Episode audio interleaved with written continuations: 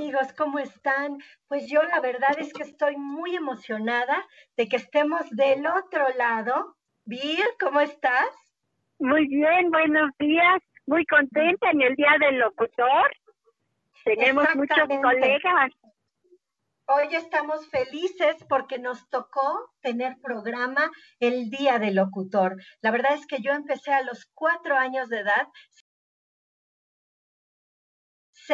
subida en un banco y bueno, la emoción de que Caldero Radio me haya dado la oportunidad de regresar a mis orígenes, pues no tiene precio. ¿Y qué les puedo decir que de Virginia, que Vir tenía un programa incluso, ¿cómo se llamaba? De corta, de, de onda, corta? mi amor, en el Imer hace siglos, pero era lo que se ve y se escucha en la Ciudad de México.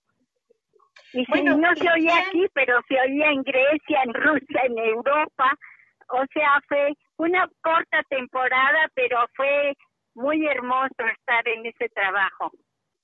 Qué maravilla. Y bueno, ¿qué decir de los programas que escribía mi abuelo, Joaquín Baucha Alcalde, que incluso hace muy poquitos años todavía el premio locutor era Joaquín Baucha Alcalde? Fue pionero en las radionovelas en México, en la XB, en la XW. Y bueno, yo me acuerdo de historias como Apague la, eh, Apague la luz y escuche, o El jinete de la pradera, o El jinete sin cabeza, o La cuna del dolor, y muchísimas radionovelas. Tu abuelo tenía una al final del camino que fue extraordinaria, muy premiada y muchísimas, por quien doblan las campanas y premiada también, también Vir, me acuerdo que estuvo premiada y se volvió a, premiar cuando la, la repitió mi papá, la extraña señorita Felton, ¿te acuerdas? Sí, por supuesto. Ella la encarnó, era la estelar, era Silvia Pinal. Ella era la señorita Felton, imagínate. No, formidable. acuerdo y se llevó el premio de, radionovela. Precisamente se llevó el premio de radionovela. Y don Joaquín Baucha Alcalde era, pues, en la Asociación Nacional de Locutores, él era el, el, titular de honor y justicia. O sea, la medalla en esa época, pues, era la medalla Joaquín Baucha Alcalde. ¿Ves? Y fíjate nada más que qué maravilla cuando yo hice mi examen de locutora, se lo llevaron y dijo, esta vocecita me parece conocida. Y era su nuera, pero no sabían que yo iba a presentar el, el, el, examen. Y lo pasé muy bien, además. cuando se presentaba examen, Bill, porque ahorita pues ya cualquiera es locutor, ¿verdad? Yo también presenté examen, también tengo mi credencial, como no, desde los noventas. Y bueno, pues inicié a los cuatro años como actricita de radionovela y me seguí. Eh, agradezco agradecemos profundamente, por supuesto, a, nuestro productor, Juan Carlos Escalante, por esta nueva oportunidad de ahora estar pues en la parte moderna de la radio, que son las redes, ¿verdad? Claro, maravillosa, maravilloso el progreso que hemos tenido. Es formidable. Pues, pues saludo a Mónica Domínguez que nos está viendo del otro lado. Hola Moni, que siempre nos acompañas. Te mandamos linda. Y bueno, un pues independientemente de independientemente de recordar la radio y, y bueno, de esas cosas lindas que uno recuerda, como el haber empezado su vida en un banquito. Las voces como, como Romo, como ¿qué voces son las que recuerdas, mami, de antaño? Pues mira, Mario, Vargas, ¿no? El de el de Mario Vargas, pero él era de Stereo pero ¿sabes una cosa de don Mario Vargas hablando de anécdotas? Fíjate que él nunca dejó que lo vieran. Tenía una voz extraordinaria y él nunca se dejó ver porque todo el mundo lo imaginaba muy diferente, porque tú podías ver pasar a un señor muy serio de lentes y todo, no te imaginabas que era don Mario. y él nunca, nunca se dejó, dejó que lo conocieran, ¿eh? Era su voz extraordinaria. Bueno, estaba, pues, Ignacio Santibáñez, Nacho Santibáñez, Carlos Pickering, Guillermo Romo, y alguna vez hizo locución Carlos Ancira, estaba Narciso Busquets, ¿cómo se llamaba? Don Salvador. Bolívar Domínguez, ¿te acuerdas del bolo Claro, Domínguez que y estaba en Sergio Patas Roth. Y Pantuflas? con Sergio Roth, mi amor, que eran, después fue alumno de teatro de tu papá. ¿Ves? Así es, Era, era toda así una es. playa de José Antonio Cosío, mi amor. Era la voz de la poesía y estaba casado con Amparito Garrido, la hermana de la escritora Marisa Garrido, que también locutora y gente muy, muy distinguida de la Asociación Nacional de Locutores, que por cierto, Bueno, si me estaba también, Vir, estaba también Emma San Vicente, que era la Por voz del teléfono, ¿no? Sí. Era la que te daba la hora en el teléfono. Ahora Sí, mami. Sonia Casillas, pero en ese entonces era ella, que además te acaban de otorgar la medalla Emma San Vicente a ti el año pasado. Ay, sí, mi vida, y me da mucha emoción el que lo menciones porque totalmente inesperada y, y me agradó muchísimo, es un honor que me haya que me hayan nominado y que me hayan entregado el diploma y, y la medalla que está aquí en mi escritorio, por supuesto. Un saludo Pues a sí, Emma. Toda una vida, toda una vida en la radio, Vir. Bueno, Claro, sí. pues, amigos, Joya Velázquez, mami. ay, Joya Velázquez. Velázquez. y como productor de todos los locutores de todos los años de cine, radio y televisión, don Manuel Baucha Alcalde, no lo podemos olvidar. Precisamente. Por supuesto Ay, que qué- sí, Manuel Bauche. Sí, Pues ahí qué trabajó emoción. Mario Iván Martínez, Rodrigo Vidal. Yo trabajé con mucha gente del medio artístico radio. Claro. Margarita Pero- Isabel, Vir, imagínate. Hoy es 14 de septiembre. Esto quiere decir que estamos pues muy cerca de nuestras, de nuestras fiestas patrias, independientemente de cómo lo podamos. Podemos festejar, podemos recordar a nuestros héroes, podemos creer o no en la historia oficial, pero hoy quisimos hacer algo medio de chunga para llevarles hasta sus casas, gracias a los que nos miran por Facebook y gracias a los que nos escuchan desde www.calderoradio.com, donde más.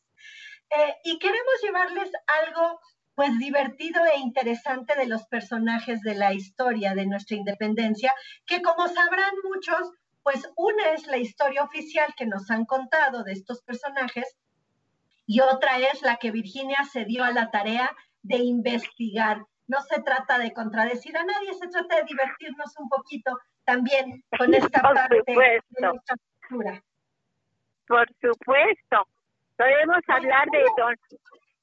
¿Sí? Voy a, voy a mencionar rápidamente algunos de los personajes y ahorita Vir va a hablar de las características que pues no todo mundo conocemos. Tenemos a. Miguel Hidalgo y Costilla, que es, es Vir igual que tú, Tauro. Nació un 8 de mayo de 1753 y fallece el 30 de julio fusilado en 1811. Luego está. Ignacio Allende, José Ortiz de Domínguez, José María Morelos, Vicente Guerrero, Agustín Iturbide y Guadalupe Victoria, algunos de los que vamos a mencionar. Esta, pues hay que recordar que era una lucha de clases y que, que postula a la izquierda socialista como la preponderante, pero hay una cosa muy, muy especial y muy característica que es que aunque los indios se rebelaron, se levantaron contra los españoles, fue como siempre sucede o muchas de las veces sucede, un movimiento de las clases del poder de la burguesía en México. Esto está así como, como muy raro, pero muy repetitivo. La historia es cíclica y eso se repite, ¿no? Eh, les voy a decir una anécdota, me le voy a adelantar a Vir tantito, una anécdota que leí por ahí que dice que Miguel Hidalgo, de camino al paredón, repartió dulces a los integrantes del pelotón de fusilamiento y les otorgó su perdón. Imagínense todo lo que pasaba por la mente de este señor en ese momento. Vir, pues te cedo los micrófonos. ¿Qué averiguaste de nuestros personajes de la independencia? Mira, precisamente de don Miguel Hidalgo y Costilla, padre de la patria, le llamaban el zorro porque era una persona que pensaba rápido, era audaz, era muy inteligente y fue alertado por su hermano, fíjate, Manuel Hidalgo, que era abogado y que trabajaba en la sala de, de audiencia.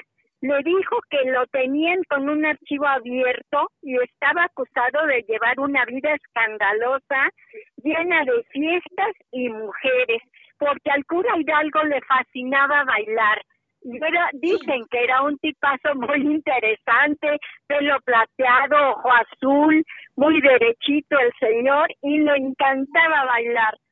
Aparte de eso, también se dedicaba a sembrar vides, tenía su propio vino, hacía, tenía apiarios y cultaba, eh, también cosechaba su miel, gusanos de cera y dicen que llegó a elaborar algunas prendas de seda, imagínate, aparte de su cultura amplia, pues ya que leía en inglés, entonces en francés sobre todo, y tenía a todos los ideólogos de la Revolución Francesa, a Voltaire, a Rousseau, a todos ellos los tenía como libros prohibidos, pero en su cabecera. Entonces, fue un hombre que, que se la jugó, que vio más adelante y que tuvo la confianza precisamente de los indios a partir de que Bonaparte invadió España. Entonces empezó allí todo el desorden en España con Bonaparte y de aquí empezaron a mandar mucho dinero, muchas armas, minerales para para que allá hicieran pólvoras y todo y entonces eso poco a poquito lo fue sublevando al pueblo porque cada vez le exigían más trabajo, les daban menos dinero, les pagaban menos jornales y entonces Hidalgo tuvo esa suerte de que estuviera todo en crisis y pudo él pues mover a todo el mundo, inclusive al pueblo principalmente y a los pensadores de aquí. Tenía en el sur a José María Morelos y Pavón, que se llamó a sí mismo, él, ay, se llamaba él, no recuerdo bien, no lo tengo, pero fíjate que él era característico, montaba a la perfección y usaba un paliacate. Se sabe que él sufría de, de una migraña que llamaríamos ahora, entonces se ponía monedas de cobre en las sienes y las amarraba con un paliacate para controlar, fíjate que en eso estaba adelantado ahora lo que nos pone el cobre y todo eso, pues Ándale, qué interesante. Sí, era un genio, don José María. Te voy a interrumpir un segundito porque nos está viendo Mónica y comenta algo de los locutores. Dice que es enigmático no ver a los locutores. Parte de la magia de antaño, imaginar su rostro. Claro que sí. Barra Brava nos está viendo, saludos. Dari Chávez nos está viendo. Dari Rivas, un beso. Síguele, madre. saludos. Sí, pues fíjate que José María Morelos y Pavón tenía un, un proyecto político, militar, económico y social con, con impresionantes características. Él tuvo una educación que él mismo se forjó. Y aparte hacía carpintería, herrería, era labriego. Y su hermano Nicolás se aprovechaba, fíjate, de que era el hermano del generalísimo y le pedía favores y le daba sablazos a medio mundo.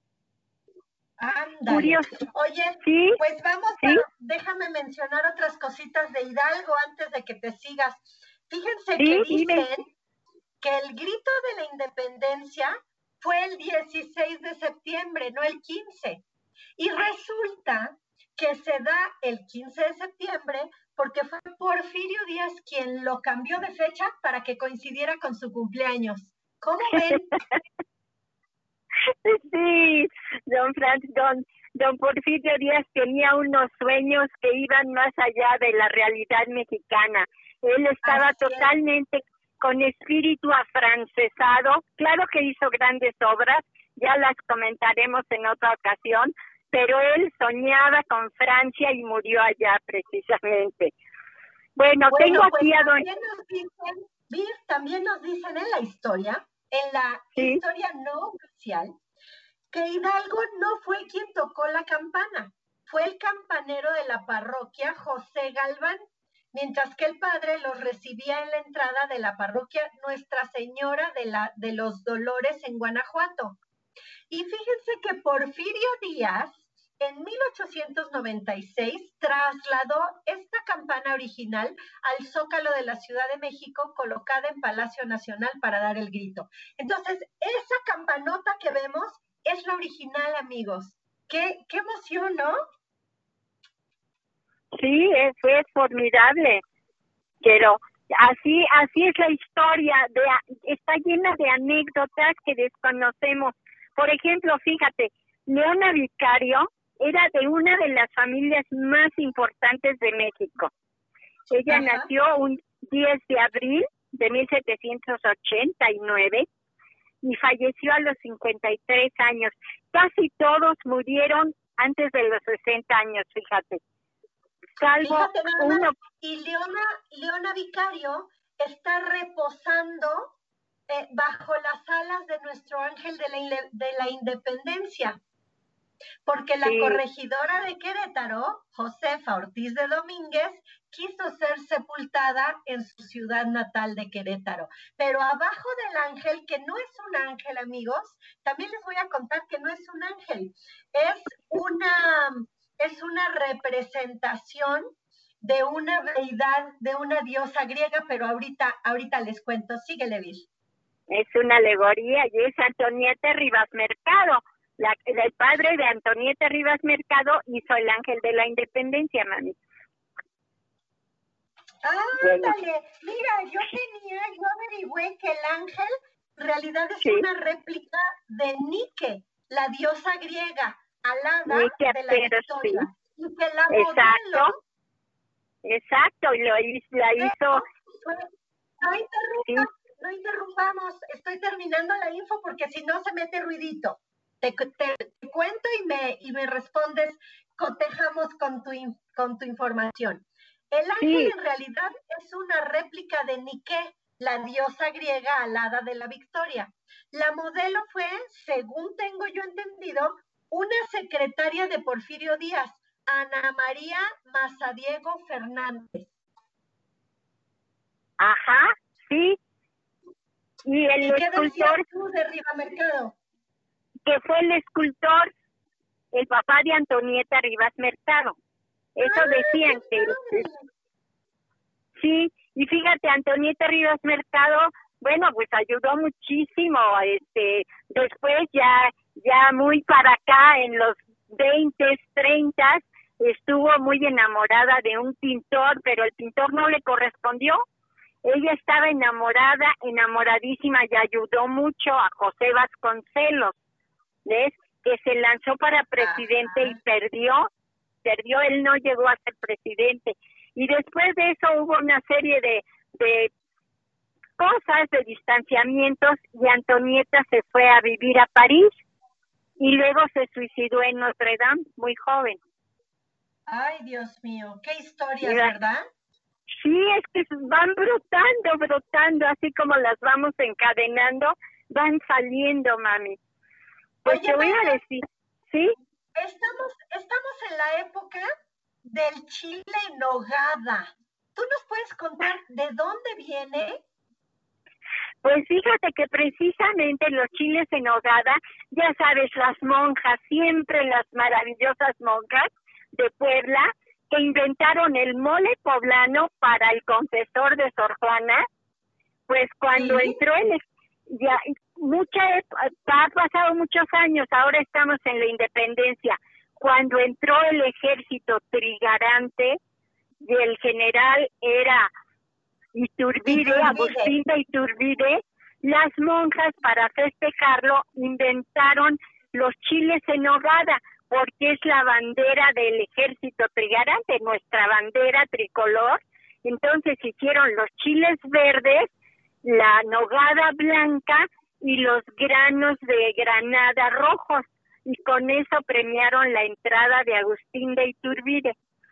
Imagínate. Ay, Eran las madres agustinas del convento de Santa Mónica en Puebla, las creadoras del chile en nogada. ¡Ay, qué padrísimo!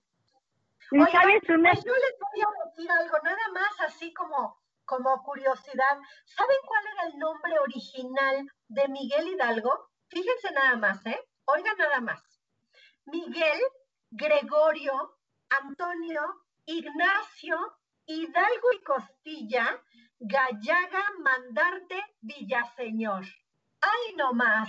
Para que vean que era de Alcurnia y Abolengo. Sí. Sí.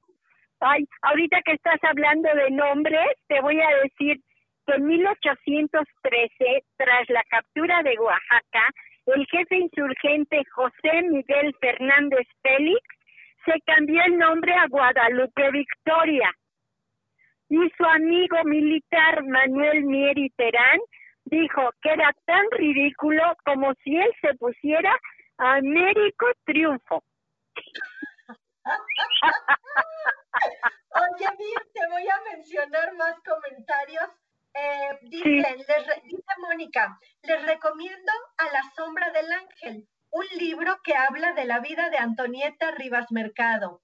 Sebastián ya lo leí. Santana, Sebastián Santana Jiménez nos está viendo y nos saluda. Hola Sebastián, gracias Moni por seguir el programa y por tus comentarios. Seguimos, Sí, fíjate que yo leí el libro, está escrito por una norteamericana que es nuera de, de, de creo que de Rivas Mercado precisamente y ella escribió a la sombra del ángel, yo por aquí debo tenerlo. Pues, ah, muy bien. Sí, te quiero decir... Pues hablando, hablando de, siguiendo con Miguel Hidalgo, fíjense que, como dice Vir, lo apodaban el zorro, pues desde muy pequeño era, era pues muy astuto y nadie le podía ganar en los debates. Y él se ordenó de sacerdote a los 17 años. Imagínense qué jovencito. Y dicen las malas lenguas, según José Antonio López III, actor que eh, encarnó a este personaje en la comedia de Josefa, que no era calvo, que la historia nos ha vendido una imagen de un calvo, pero que no era calvo. ¿Qué tal, eh? Lo vamos a tener en unos minutos platicándonos un poco acerca de todo lo que va a ser este año pues se va a presentar con Josefa, se va a presentar con Si nos dejan, se va a presentar con Al final del arco iris, en fin, tiene muchos proyectos, Crimen y Boleros también viene. Maravilloso. Pero va a estar los últimos minutitos del programa con nosotros. Por eh, supuesto. ¿Qué más? ¿Qué más nos cuentas, Vir? ¡Ay! No, le fascinaba el chocolate. A Hidalgo le encantaba el chocolate y dicen que antes del grito tomó una taza de chocolate caliente con aldama y allende. ¿Qué tal? Sí, pero además lo hacían con agua, mami, que es una delicia. Lo era chocolate de Oaxaca y era batido con agua. Y es una delicia, es como ahora lo hacemos aquí en casa, porque es una delicia. Nunca se me había ocurrido, pero alguien me dijo, ¿no has probado con agua? Y me parece maravilloso y espuma muchísimo. Bueno, te quiero platicar del político y militar don Nicolás Bravo. Fíjate que los realistas mataron a su padre y entonces Morelos ordena, eh, para desagraviarlo, ordena que ejecute a 200 realistas y don Nicolás Bravo les perdona la vida porque él ah. piensa que ya no va a recuperar a su padre y no quiere sacrificar a esos 200 realistas y todos se unieron a su causa insurgente. Y él fue presidente. No, así era, era una calidad humana Nicolás Bravo. y fue presidente de México en tres ocasiones distintas. Oye nomás, qué categoría de señor. Fíjate que todo mundo nos quejamos mucho, pero, pero México tiene cabezas brillantes, corazones enormes, colores, tradición, cultura, comida, sabores. Realmente yo me siento vir tan orgullosa de ser mexicana. Em, claro. he, conocido otros países, otras culturas que también agradezco, pero la verdad es que México es mejor de las cosas feas que puede haber y que existen en toda la humanidad porque la basura existe en todos los países del planeta y México tiene tanto, ha dado tanto al mundo, tanto. Sí, por supuesto. Fíjate que, bueno, te voy a seguir contando de don Agustín de Iturbide. Resulta que pues ya es generalísimo y todo, y entonces se quiere nombrar emperador porque pues es joven y es vanidoso y es muy buen militar, y entonces pues no le permiten eso, ¿verdad? Lo tiene está un tiempo y después lo lo este ¿cómo se llama? Pues prácticamente lo lo corren.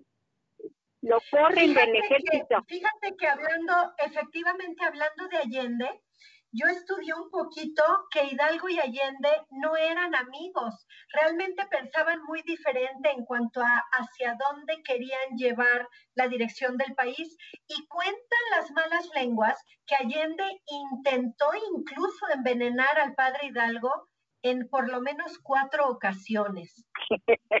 Fíjate nada más, es que es que Allende era tenía la mente militar, Hidalgo era un, un humanista y aparte, pues era un soñador, ¿ves? Él veía las cosas de otra manera y Allende pues era, era militar.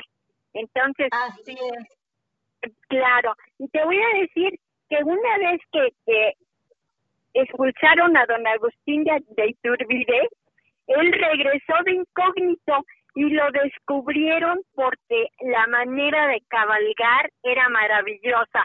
Entonces lo descubrieron allí encapuchado, cabalgando, y entonces por eso lo, lo agarraron y lo fusilaron. Fíjate nada más, porque él no podía dejar México, a él le gustaba México, amaba México a su manera, ¿verdad? Mientras lo, lo le, todos le, le inclinaran la cabeza. Y mira, aquí me sale doña Leona Vicario, de las familias más importantes de México.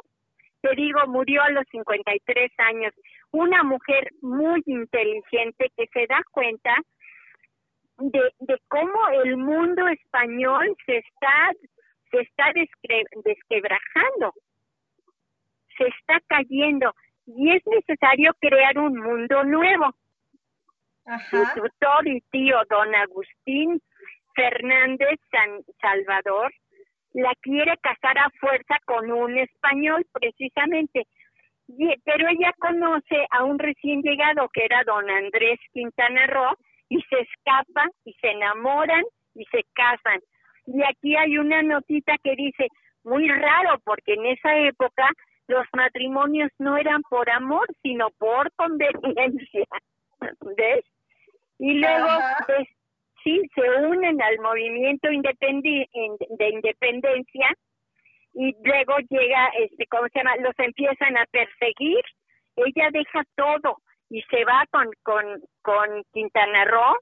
Se van pero finalmente cuando llegan a arrestarla que andan buscando ya a don Andrés Quintana Roo él se va y la deja y ella se queda en una cueva Órale. Después de ser de las más alta alcurnia de México y tener todo palacio y demás, termina en una cueva.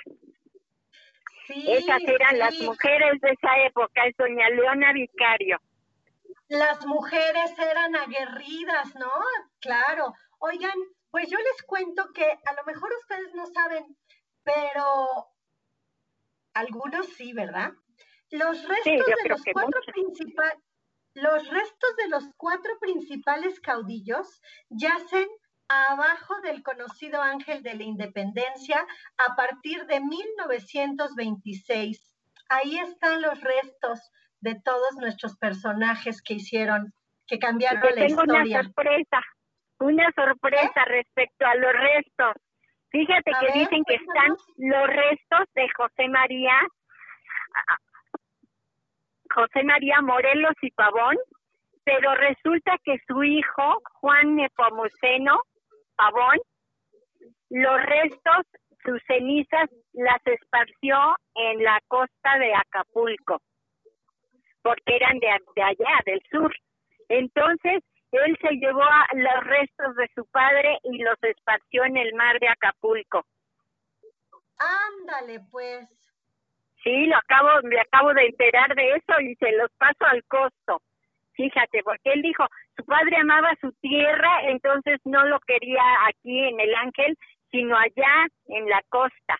Y allá repartieron las cenizas. Oigan, me están diciendo que no me veo. Me están diciendo que se fue mi imagen. ¿Será que se fue mi imagen, querido Jack?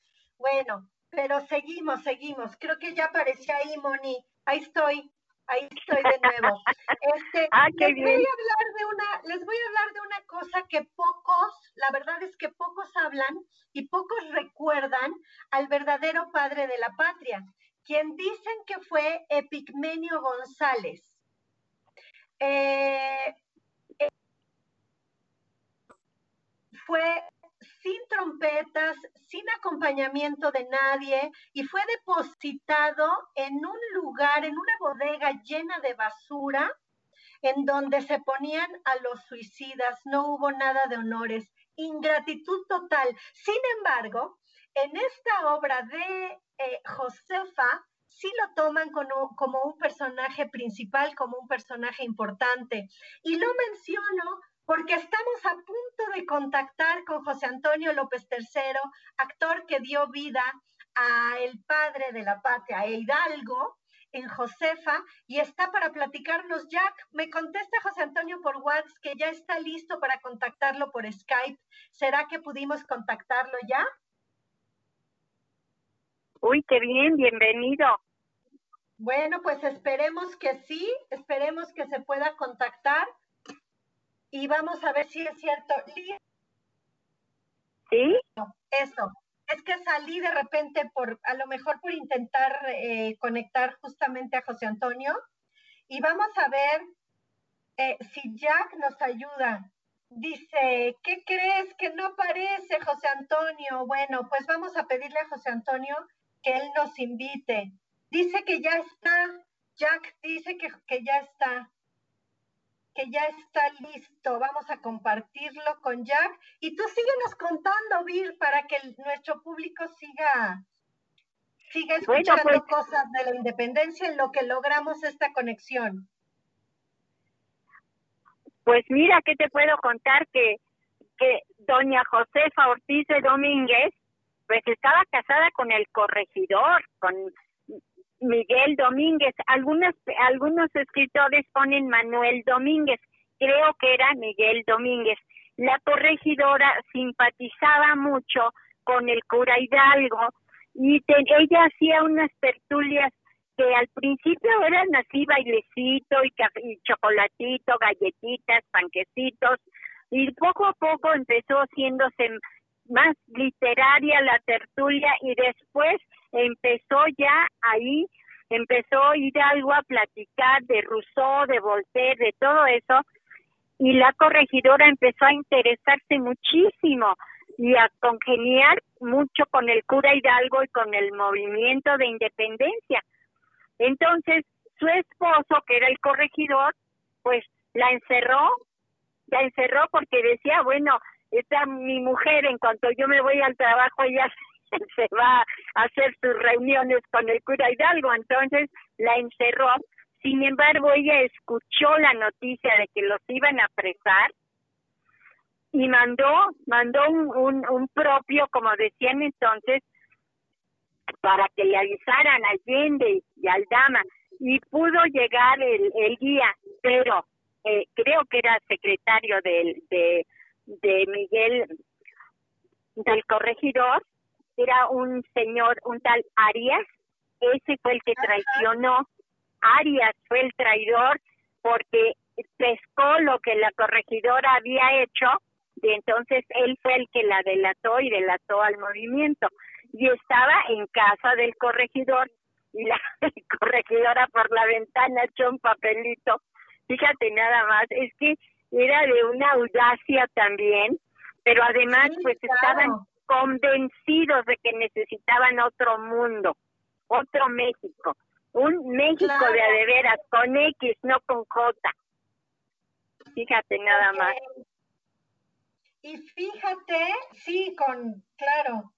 Y fíjate que hablando de la independencia, bueno, pues se concretizó hasta 1821, 11 años después. Pero sí, el 27 de septiembre. Pero España únicamente la reconoció hasta 1836. Esto es 15 años después. Y eso porque la reina María Cristina renunció a sus bienes y España quiso recuperar terreno mexicano, pero pues ya no tuvo éxito. Hasta entonces fue.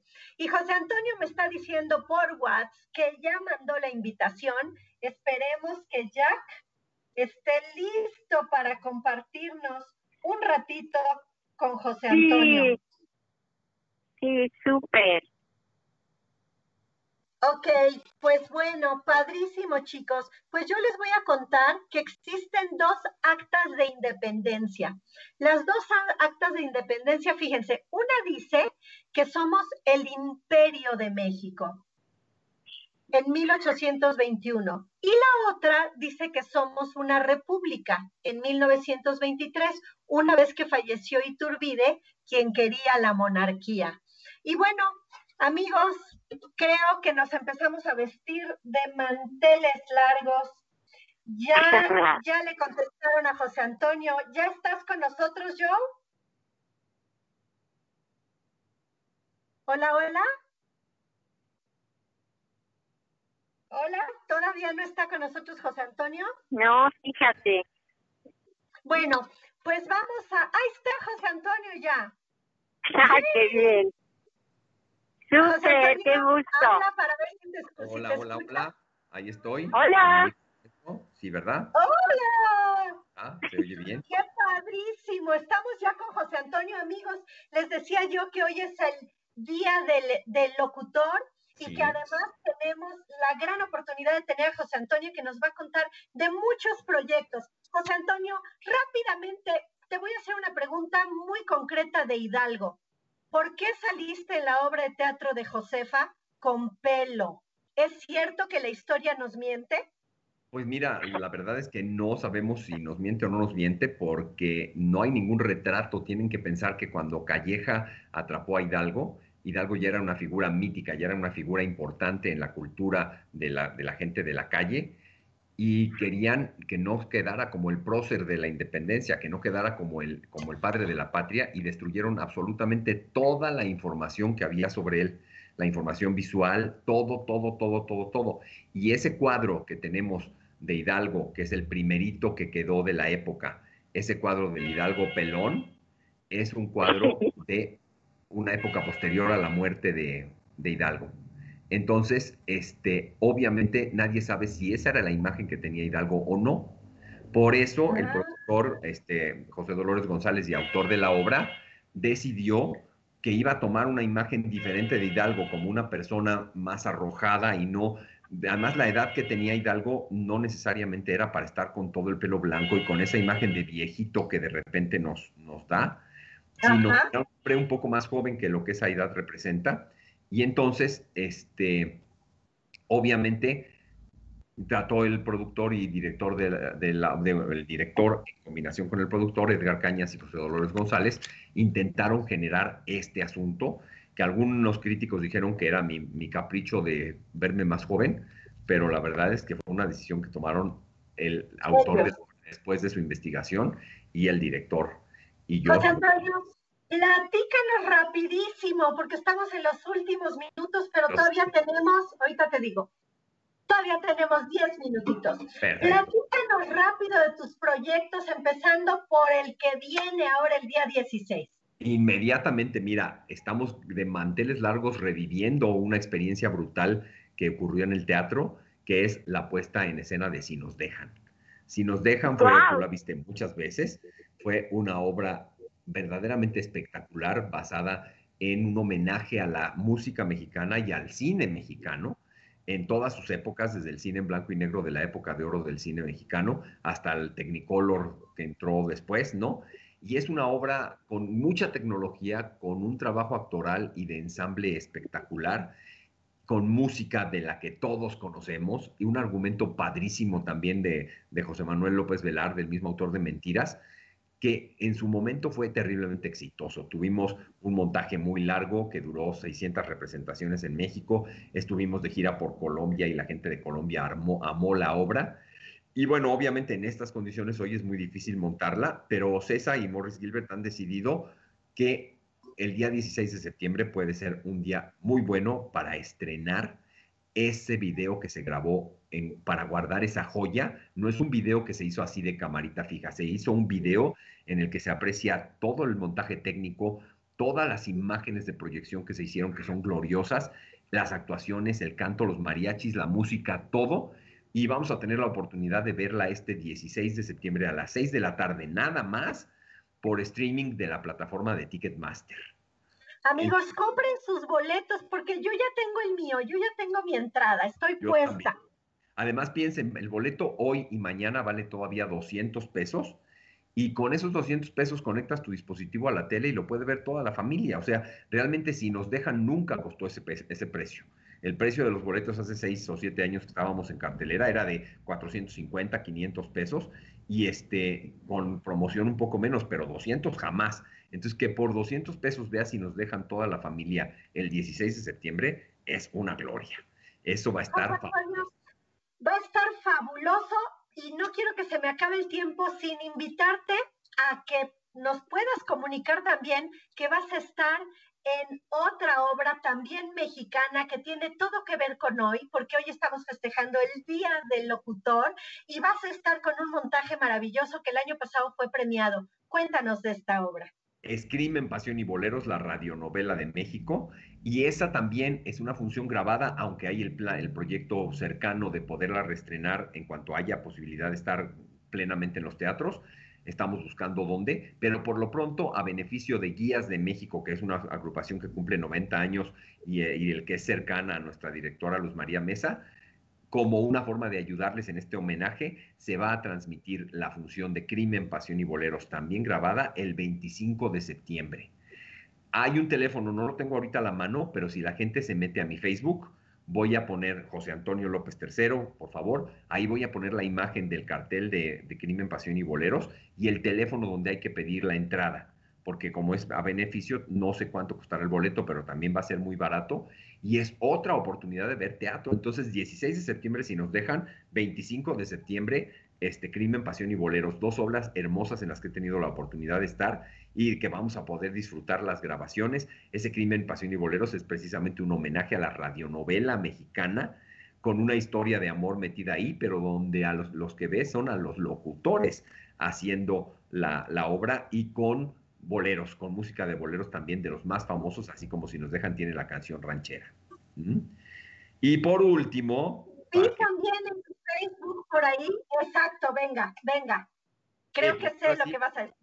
Esas son, esas son grabaciones de teatro que no se pueden perder porque son proyectos que fueron eh, maravillosos en su momento y ojalá en algún momento se puedan volver a tener en escena pero por lo pronto volveremos a tener en escena otro proyecto fabuloso en el que he tenido la oportunidad de estar ya en otras producciones, que es Al final del arco iris. Los últimos días de la vida de Judy Garland, las últimas semanas, meses de la vida de Judy Garland, esa emblemática y gran estrella mundial de los años 40, 50 y 60, que fue la estrella del mundo en la canción y del cine, ¿no? Muchísimas películas, empezando por El Mago de Oz, que fue la primera película que tuvo color, protagonizada justamente por Judy Garland, y pues nos narra la historia de esta mujer que, que, es alcohólica, que finalmente fue inducida por su familia a utilizar siempre tranquilizantes y estimulantes y combinados con el alcohol y todo esto. Y entonces a los cuarenta y tantos años, cuando ya está cerca del final de su vida y es una figura, pretende regresar a los escenarios con un nuevo marido que, la está convenciendo y pretende regresar a los escenarios a sus días de gloria, pero está en condiciones muy complicadas. Y eso lo vemos en Al final del arco iris. Y vamos a estar directitos en vivo y a todo color por fin, después de muchos meses, en el Foro Shakespeare, los días, las dos, eh, la penúltima y la antepenúltima semana de noviembre, tres funciones a la semana, van a ser solo seis funciones pero el aforo va a estar reducido, solo vamos a tener a la tercera parte de la gente que cabe el foro Shakespeare, o sea, van a ser funciones con poquita gente, pero dos de estas funciones además se van a pasar en vivo en streaming también, para que toda la gente que quiera ver esta obra la pueda ver desde la tranquilidad de su casa sin ponerse en riesgo. Es un trabajo que no se pueden perder, amigos. Alejandra Desiderio está impresionante de, en este personaje maravilloso. Claro, José Antonio, pues ya lo, hemos visto en muchas cosas, eh, sabemos de su calidad, sabemos que donde, se, donde mete su cuchara es éxito seguro, pero pues Alejandra Desiderio de verdad es una revelación. Yo no sé si ya ganó premio, pero este personaje se lo merece. Y ahí se lo dejo a los a los jueces. Ay, que por cierto, José Antonio, eso es hasta el 22 de noviembre, pero el 23 vamos a estar juntos presidiendo, vamos a estar, eh, no presidiendo, sino que vamos a estar en el escenario dando los premios eh, San Ginés, gracias en el Offspring, gracias a Benjamín Bernal y también, por supuesto, a Arturo Amaro, que es quien, quien promociona estos premios para teatro independiente. ¿Ya te confirmaron que vamos a estar en escena juntos? Eh, yo no he confirmado todavía, pero ya está confirmadísimo. O sea, realmente no tengo bronca, pero no he tenido oportunidad de mandarle mensaje a Arturo. No nos hemos comunicado, pero él ya debe dar por hecho que yo ahí voy a estar, no hay ningún problema y estaremos juntos ahí conduciendo también en ese evento novedoso también, que será apenas su segunda, su segunda edición y una maravilla que una agrupación premia al teatro independiente porque siempre es complicado, ¿no? Siempre es complicado para la gente que hace teatro sacando recursos de su bolsa o de donde puede y no con grandes agrupaciones que también son fundamentales en el teatro mexicano como esta producción de Si nos dejan, pero el teatro independiente también requiere estímulos interesantes. Entonces ahí estaremos. Y luego como sorpresita, pues también en el Foro Shakespeare, nada más en alguna función por ahí del Día de Muertos y después en algunos lugares en la República y con una temporada para regresar al Foro Shakespeare me voy a integrar a otra obra que fue exitosísima en, este, en, su momento, que fue precisamente Pogo. Es una obra que tú y yo la vimos en un montaje de teatro, en, de teatro corto. Fue una de las que vimos, una obra de misterio con unos payasos y una cosa de, misterio, de enamoramiento raro. Y luego hicieron una versión larga que durante un año fue un gran éxito en el Foro Shakespeare y ya me invitaron a integrarme también. Entonces, Ahí voy a estar en cuanto esté Pogo en el Foro Shakespeare, ahí estaré. Entonces, pues mira, después de una pandemia y un aislamiento, no acabaré el año 2020 sin ponerle otra rayita al tigre del teatro de en estos casi 30 años de estar en el escenario, lo cual bueno, muchísimo gusto. Y también estuviste como director de un montaje que hicimos de un minotauro para cinco lobas y también lo hicimos en pandemia. Exacto. Y estás terminando una sorpresa para todo el público, tu disco que ya está calientito. Cuéntanos de eso. Sí, estamos ya a punto de, sacarlo. Me falta que me hagan las fotos, que con mi inicio de curso escolar, que ya saben que también estoy en la escuela, se me retrasaron un poco, pero bueno, se retrasaron esencialmente por la pandemia. Y falta el cerrar el trámite de registro de la producción ante, ante los derechos de autor, sin los cuales no puedo mostrarle nada a nadie pero ya está listo todo. Ahora sí, llevamos muchos años haciéndolo, quedó maravilloso con la producción ejecutiva y, la ingeniería de tu hermano, precisamente de Bruno Bauche. Quedó espectacular el disco, está hermosísimo. Y, pronto va a estar ya también ofreciéndolo por las plataformas digitales y con algunos cuantos discos también eh, en vivo, en, impreso, en CD, para que el que quiera lo tenga porque es un trabajo que quedó bien padre. Me siento muy orgulloso de las 18 canciones que va a contener el disco, que son un montón, todas de teatro musical en español, versiones adaptadas o las versiones que se cantaron en las obras correspondientes. Fantástico, José Antonio, pues despídete. Tú encárgate de despedir el programa, no sin antes decirnos todas las redes en las cuales la gente te puede encontrar. Recuérdanos lo del 16 de septiembre, Y amigos, muchísimas gracias a ustedes por estar con nosotros en un día tan importante.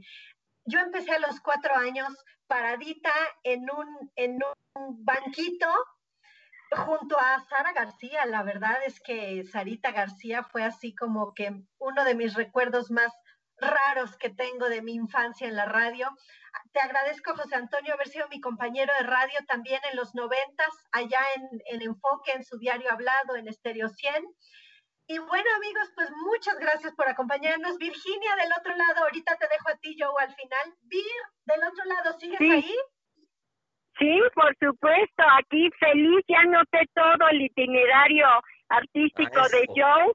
Y ya sabes, mucha mierda, querido y ahí estaremos. Yo voy a estar pegada a mi, aquí a mi compu, echándote porras a distancia, ¿eh? Felicidades, Joe. Muchas gracias, Vir, como siempre, ahí puestísima, como, como, siempre, presente en todo lo que hacemos, de veras, mil gracias. Y este, y siempre con súper apoyo y súper, súper buena vibra para todos sus proyectos. Muchas gracias. Sí, sí, sí, pues estamos en esto, nuestro amor de vida. Despide el programa con tus redes, por favor. Pues mucha gente, muchas gracias a toda la gente que está viendo Expresarte y este y las que van a ver también la transmisión que queda grabada. Yo soy José Antonio López III, así me encuentran en Facebook. Hay dos páginas, una de amigos que la tengo prácticamente saturada y la otra de actor director. Búsquenla por favor y denle me gusta y ahí podrán encontrar toda mi información. En Instagram me pueden encontrar como José Antonio LT y en Twitter también José Antonio LT y José Antonio López III en mi página de YouTube, que se empieza a llenar también de videitos con música. Ahí en todas estas páginas, esencialmente en la de Facebook, Twitter e Instagram, estaré posteando todas estas invitaciones para que la gente nos acompañe en el teatro y ayúdenos, público, público del México y del mundo, ayuden con todas las precauciones requeridas en este momento a que el teatro vuelva a tomar vida después de una pausa que deja sin trabajo a muchos técnicos, a mucha gente, a muchos actores, a muchos productores y es una industria enorme que genera muchas satisfacciones a la gente. Vamos al teatro, apoyemos los proyectos de, teatro que van a empezar a surgir y felicidades a todos los locutores, incluyendo a nosotros, en, yo en mi partecita que tengo. Gracias. ustedes también y a todos los locutores de México, felicidades en su día. Pues muchas gracias amigos, un gustazo haber estado aquí con ustedes como siempre. Vámonos, nos despedimos después de haber estado con manteles largos. Del otro lado, Virginia Bauche, José Antonio López III. Gracias una vez más a Jack, que está del otro lado en la parte técnica. Muchas gracias a nuestro productor. Y nos vamos porque siguen más noticias en la barra de Caldero Radio. ¿Dónde más? Bye bye. Bye.